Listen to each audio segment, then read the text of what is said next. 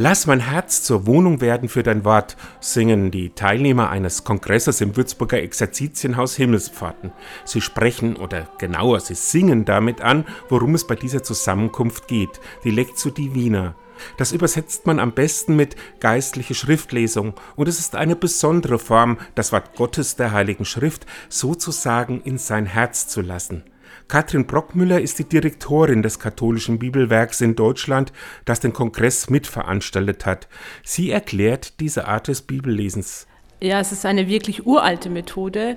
Äh, aus dem 12. Jahrhundert wissen wir zum ersten Mal den Begriff von einem Abt Gigo, ein Kartäuser, und der hat diese vier Schritte zum ersten Mal benannt. Das erste ist die Lectio, das ist Latein, also 12. Jahrhundert, deswegen lateinisch.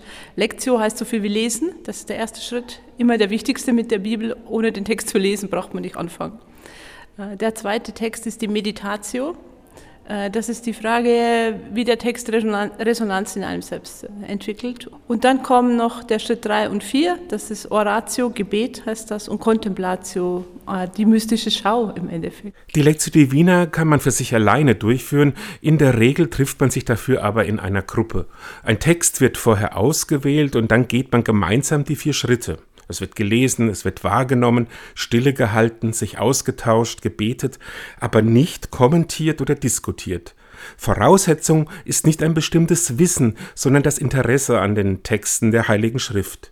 Das Bibelwerk beschäftigt sich seit einigen Jahren verstärkt mit der Lectio Divina und hat einiges an Erfahrungen gesammelt. Äh, was wir sehr viel an Rückmeldungen bekommen, wenn wir Lectio Divina praktizieren, ist auch, dass die Menschen sehr genießen, dass es nicht einen gibt, der Recht hat und auf den alle hören müssen, sondern dass alle gemeinsam zum Entdecken aufgefordert sind. Die individuelle Erfahrung des Lesers mit dem Text soll im Vordergrund stehen, auch wenn die Exegese, also die wissenschaftliche Auseinandersetzung mit der Bibel, dabei nicht ausgeblendet wird. Ich glaube, wir hatten viele Jahrzehnte sehr wissenschaftlich-historisch fragende Zugänge zur Bibel und in unseren Materialien vom Bibelwerk geben wir schon ein bisschen Futter zu den historischen Fragen und den exegetischen, aber andersrum. Nicht erst erklären wir, sondern wenn eine Frage auftaucht, äh, dann versuchen wir etwas zu geben, dass man sie lösen kann. Natürlich gibt es auch andere Formen, die dabei helfen, sich mit der Bibel auseinanderzusetzen.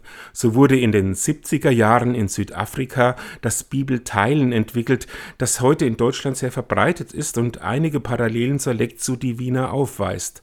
Und doch gibt es einen wichtigen Unterschied. Weil beim Bibelteilen geht es oft, nicht immer, aber oft sehr schnell dahin, was soll ich jetzt tun? Was ist die Moral von der Geschichte. Und bei der Lectio Divina kann der Text auch einfach wirken und man hat Zeit, ohne dass man schon den moralischen Impuls hat und nächste Woche gefragt wird, ob man getan hat, was man gesagt hat, dass man tun möchte. Das wirkt ein bisschen so, als ob es bei der Lectio Divina nur um eine ganz persönliche Auseinandersetzung geht, die keine Auswirkungen für die Mit- und Umwelt des Lesers hat.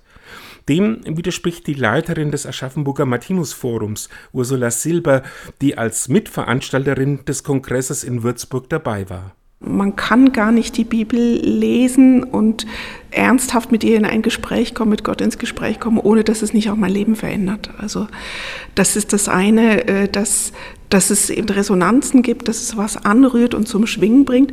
Und natürlich äußert sich das da drin, wie ich lebe. Und insofern finde ich die Lektion eine hochpolitische Geschichte.